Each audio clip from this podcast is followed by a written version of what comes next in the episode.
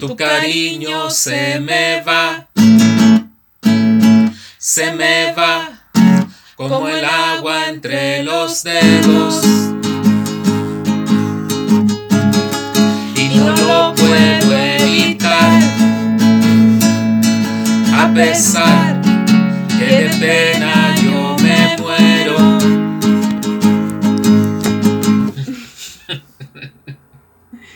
buena canción. Sí, Buddy Richard, ídolo.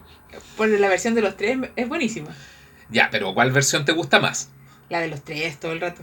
O sea, es buena, ¿ah? pero la de Buddy Richard igual la lleva. Sí, buenísima.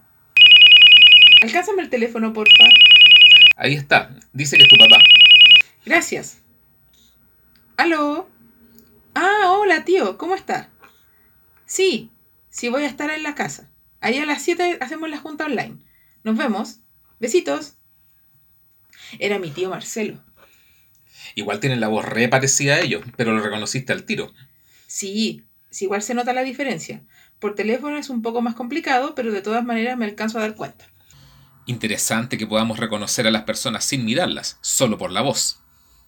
Cierto, eso es porque cada persona tiene su color de voz. La, voz, tiene color. William,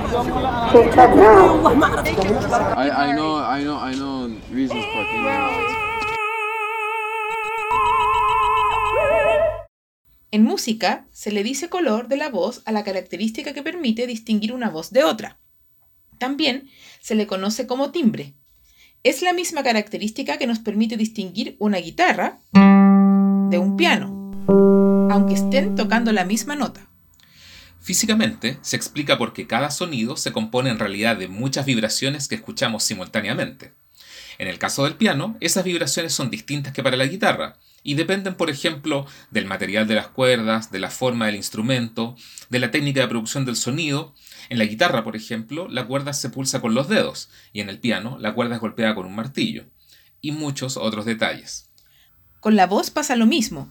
La forma de la garganta, de la boca, los huesos de la cara, todo contribuye a que las vibraciones que se producen cuando hablamos o cantamos sean diferentes para cada persona. Y así, aunque cantemos la misma nota, podemos reconocer la diferencia. Mostrémoslo con una canción. No culpes a la noche, no culpes a la playa, no culpes a la lluvia. ¿Será que no me amas? No culpes a la noche, no culpes a la playa, no culpes a la lluvia. ¿Será que no me amas? Mismas notas, distintas personas, distintos timbres. Esta descomposición en distintas vibraciones que hemos mencionado se puede describir de manera formal gracias al trabajo del físico y matemático francés Joseph Fourier, que en 1807 creó un método que hoy conocemos como serie o descomposición de Fourier. Cuando se aplica este método a un sonido, por ejemplo de una guitarra, se encuentra que ese sonido es una suma de vibraciones más sencillas, que se llaman armónicos. De hecho, Fourier no estaba interesado en el problema musical que estamos conversando, sino que estudiar el problema de cómo varía la temperatura de un cuerpo. Matemáticamente, las vibraciones que corresponden a un sonido se pueden representar como funciones periódicas, o sea, que se repiten cada cierto tiempo. Visto así, lo que encontró Fourier es que estas funciones se pueden descomponer como una suma de otras funciones más sencillas. Generalmente, estas sumas son infinitas, y para demostrar matemáticamente que definen una función, uno se mete en un problema matemático difícil, que se conoce como el estudio de la convergencia. Que una suma infinita converja quiere decir que al sumar todos sus términos obtenemos un número o un valor bien definido, y eso no siempre pasa.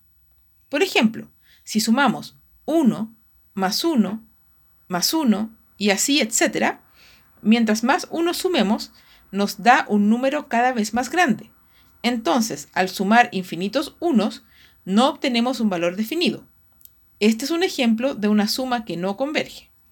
Claro, y tampoco converge si sumamos 1 menos 1, 1 menos 1 y así sucesivamente. A medida que sumamos más términos, obtenemos 1, 0, 1, 0, etc. Y nunca se llega a un solo valor bien definido. Un ejemplo de una suma que sí converge lo podemos ilustrar con una pizza. Cortémosla por la mitad. Luego, una de las mitades la cortamos nuevamente por la mitad. Y así sucesivamente. Sumar todos los pedazos de pizza es igual a un medio, más un cuarto, más un octavo, etc. Y esta suma infinita da la pizza completa, o sea, 1. Volviendo a la situación musical que teníamos, el desarrollo de Fourier significa que cualquier sonido es la suma infinita de sonidos más sencillos, y que esa suma converge. Aunque pasaron algunos años después de Fourier para terminar de formalizar su idea, generalizándola para otros tipos de funciones. Así, esta idea de Fourier dio origen a un área de estudio que se llama análisis armónico, en la cual se demuestran teoremas avanzados de la matemática relacionada con este problema pero no es necesario ser tan técnicos para apreciar la descomposición de Fourier de un sonido. Por ejemplo, podemos hacerlo a través de lo que se conoce como música visual. El primer ejemplo lo encontramos gracias al físico y músico alemán Ernst Chladni, quien en 1787 publicó un bello experimento haciendo vibrar placas y poniendo granos de arena sobre ella. Todo cuerpo tiene ciertos modos de vibración naturales, entre comillas, que se llaman modos normales de oscilación. Si se consigue hacer vibrar la placa justo en uno de esos modos normales, los granos de arena forman una figura bien definida que se llama figura de Chladni en su honor, y que es una representación visual de ese modo normal.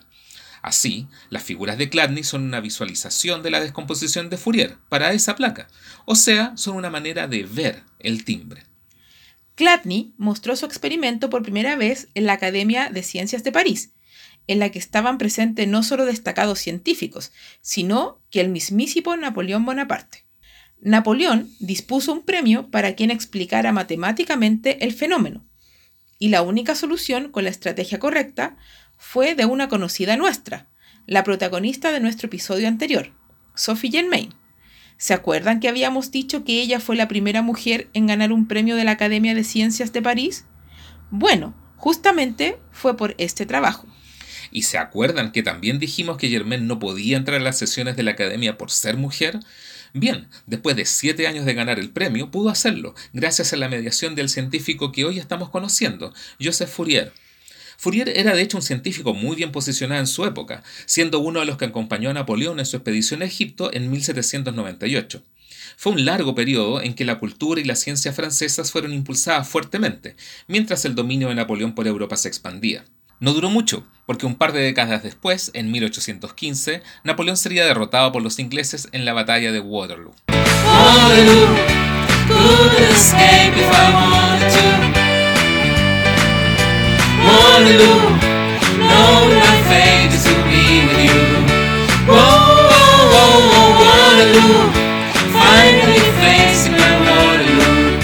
Y es justamente una ciudadana británica, la galesa Margaret Watt Hughes, la que nos permite continuar esta historia. Margaret era una cantante, compositora y científica y en 1885, mientras hacía sus ejercicios de canto, descubrió accidentalmente una manera de visualizar un sonido, creando un dispositivo llamado eidófono.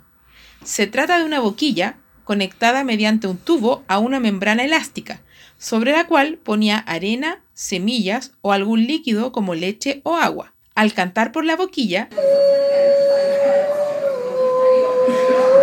producían patrones geométricos y complejas figuras que ella llamó flores de voz. Podemos darnos cuenta de que es un experimento similar al de Chladni, pero aparentemente lo desarrolló sin conocimiento previo de los trabajos de Chladni o de Sophie Germain. Margaret mostró sus resultados ante sociedades musicales y científicas de Londres, publicando sus investigaciones. Ella registró sus flores de voz en numerosos dibujos y fotografías, en los que podemos ver desde patrones geométricos a paisajes, flores y árboles. Es un lindo trabajo, que nos hace evidente que la música no solo se puede escuchar, sino que también se puede ver. Y otra cosa que puedes ver son nuestras redes sociales. Visítanos en arroba sumafuerzas en Facebook, Twitter e Instagram. Conéctate a tu plataforma favorita, Anchor, Spotify, Google Podcast, Breaker, Pocketcast, Overcast, Radio Public y sigue nuestro podcast. Con, la, suma de, todas, las fuerzas. No me quites este amor, reconozco mi error, se me parte el corazón. No viviré y por siempre lloraré, recordando tu.